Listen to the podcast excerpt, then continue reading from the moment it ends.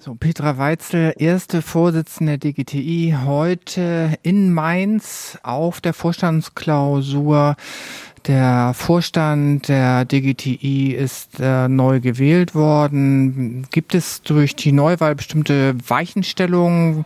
Gibt es eine bestimmte inhaltliche Neuausrichtung der DGTI? Wie geht es weiter? Zunächst bemühen wir uns im Vorstand, die geschlechtliche Vielfalt so gut abzubilden wie möglich. Wir haben jetzt äh, wieder einen Transmann im Vorstand und eine kooptierte nicht-binäre Person. Das war uns wichtig. Wir haben die entsprechenden Personen gefunden. Sie sind gewählt und wir freuen uns dann auch äh, dahingehend auf die Zusammenarbeit. Die DGTI erstreckt sich über die ganze Bundesrepublik und ihr habt ja jetzt auch Vorstandsmitglieder aus dem hohen Norden gewonnen. Ja, zum Beispiel Hamburg, da freuen wir uns sehr über, über die Cornelia Kost im, im, Vorstand. Auch was die Fachexpertise angeht, äh, haben wir da hinzugewonnen und da sind wir sehr gespannt. Gibt es inhaltlich äh, Schwerpunkte, die der Vorstand für die nächste Zeit gesetzt hat?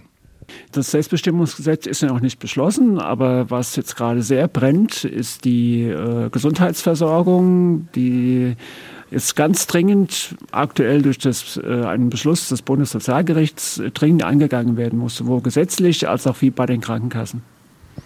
Welche Besorgnis hat die DGTI? Gibt es da konkrete Anlässe, dass ansteht, dass sich das jetzt verschlechtern wird?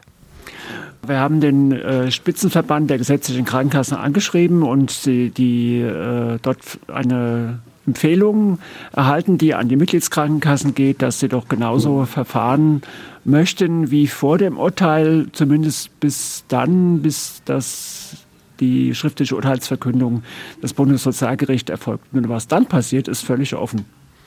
Dann könnten Krankenkassen die Leistungen verweigern, je nachdem, wie diese Urteilsbegründung aussieht. Ist das jetzt eine konkrete Sorge, die äh, von Seiten der DGTI, äh, die du hier von Seiten der DGTI äh, äußerst, oder ist das eine Hypothese? Naja, das Urteil, so, soweit wir es kennen, sagt schon aus, dass die Krankenkassen eigentlich nicht leisten dürfen, und zwar wenn es um Operationen geht und nicht nur, aber auch bei binären Transpersonen, nicht nur bei nicht-binären Transpersonen. Das heißt, es betrifft eigentlich alle. Ja, und streng genommen können die Krankenkassen sagen Nein. Nun versucht die DGTE ja schon seit längerem, äh, das Sozialgesetzbuch deutlicher zu fassen an der Stelle. Kannst du dazu was sagen? Ja, bis jetzt beruht der, der Rechtsanspruch äh, ausschließlich auf einen Beschluss des Bundessozialgerichts von 1987. Der ist schon sehr alt, wurde aber bisher immer äh, angewandt. Nur genau diesen Beschluss hat das Bundessozialgericht jetzt aufgehoben. Und wir fordern schon seit langem, seit mindestens fünf Jahren, dass dieser Rechtsanspruch im Sozialgesetzbuch verankert wird, weil dann können die Gerichte den nicht einfach streichen oder die Krankenkassen selber.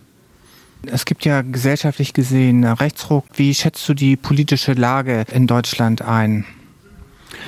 Also es wird gezielt versucht, die öffentliche Meinung zu beeinflussen. Da steckt auch viel Geld drin aus evangelikalen Gruppen in die USA, die wiederum andere Gruppen hier in, in Europa fördern. Also da gibt's äh, so Vereine wie Citizen Go und Demo für alle hier in Deutschland die äh, Verbindungen aufbauen, Untervereine gründen, auch sogenannte feministische Vereine, ja, die auch Stellungnahmen abgeben an den Bundestag und versuchen dort äh, die Meinung äh, zu steuern. Und es werden gleichzeitig aber auch äh, Hasspostings nehmen zu, die aus diesen Gruppen kommen, die Transpersonen irgendwelche unlauteren Absichten zuschreiben. Es gibt dieses Framing mit äh, Pädophilie und wir würden alle die, also die Transfrauen, die, die Damentoiletten stürmen und so diese Dinge, die alle nicht der Realität entsprechen, aber die machen was mit den Menschen. Also es ist nicht so, dass die völlig wirkungslos wären. Das erleben wir gerade und das äh, nimmt uns schon mit.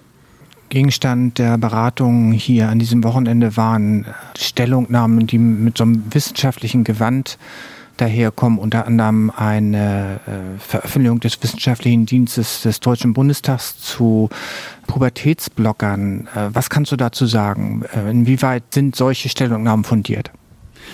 Ja, also man muss dazu sagen, es gibt äh, viele, äh, sagt es schon, viele Gruppen, die seitdem das erste Mal über ein Selbstbestimmungsgesetz gesprochen wurde, wie Pilze aus dem Boden geschossen sind.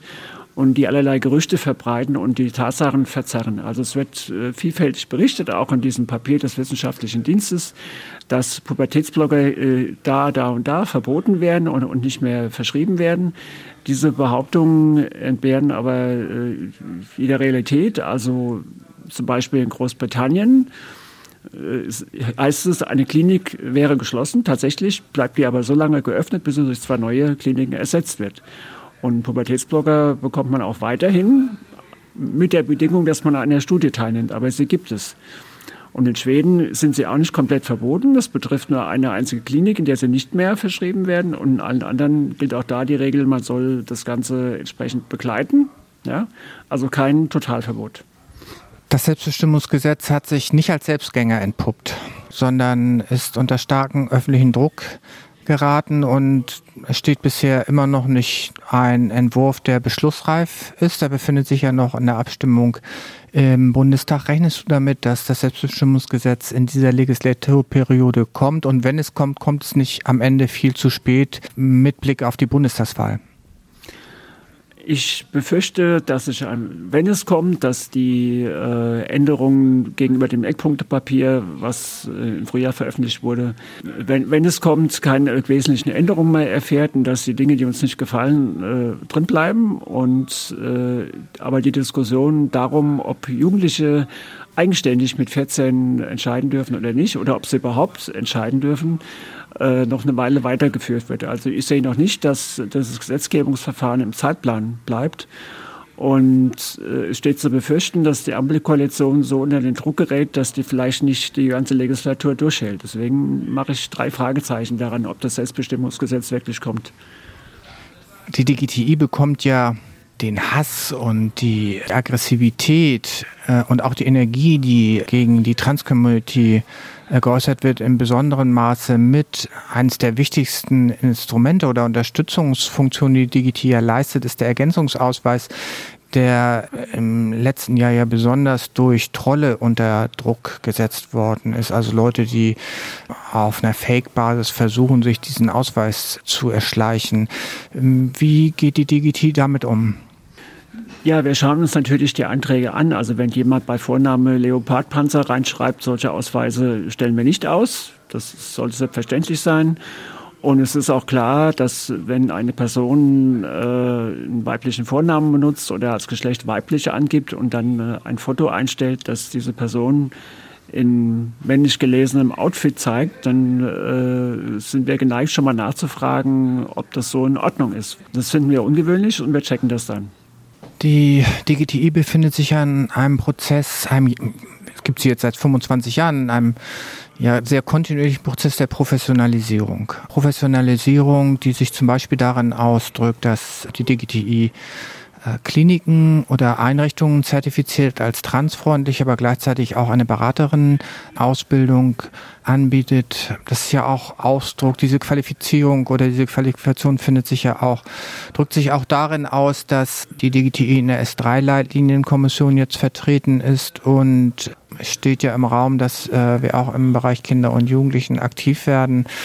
Äh, wird es in Bezug auf die Beratungsstellen, äh, die die DGTI ja die als einzige Organisation bundesweit anbietet, wird es da äh, in diesem Kontext auch noch eine Verstärkung der Qualitätsentwicklung geben? Ja, wir freuen uns sehr, wenn Menschen, die aus der Psychotherapie kommen, zum Beispiel auch beratend tätig werden, wenn sie die, die unsere beratende Ausbildung mitnehmen.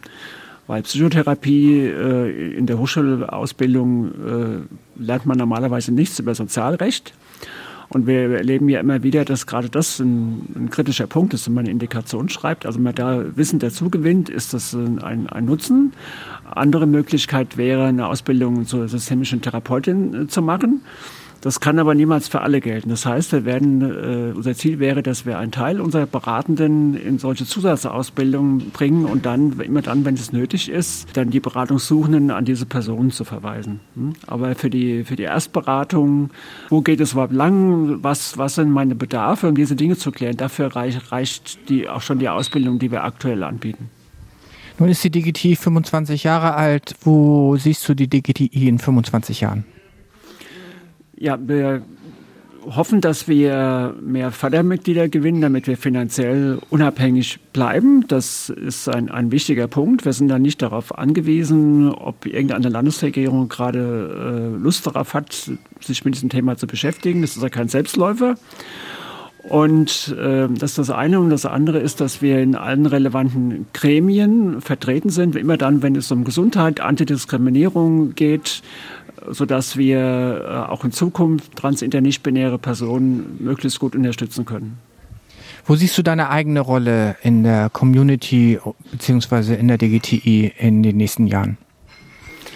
Ja, ich hoffe, dass ich persönlich der DGTI noch eine Weile erhalten bleibe, weil ich bin ja jetzt auch schon über 60 ne, und ich hoffe, dass ich noch ein bisschen durchhalten kann. Und natürlich müssen die Mitglieder der DGTI mich weiterhin als Vorständin haben wollen. Das war ja bisher wenig bestritten. Du hast ja hier eine äh, sehr starke Position.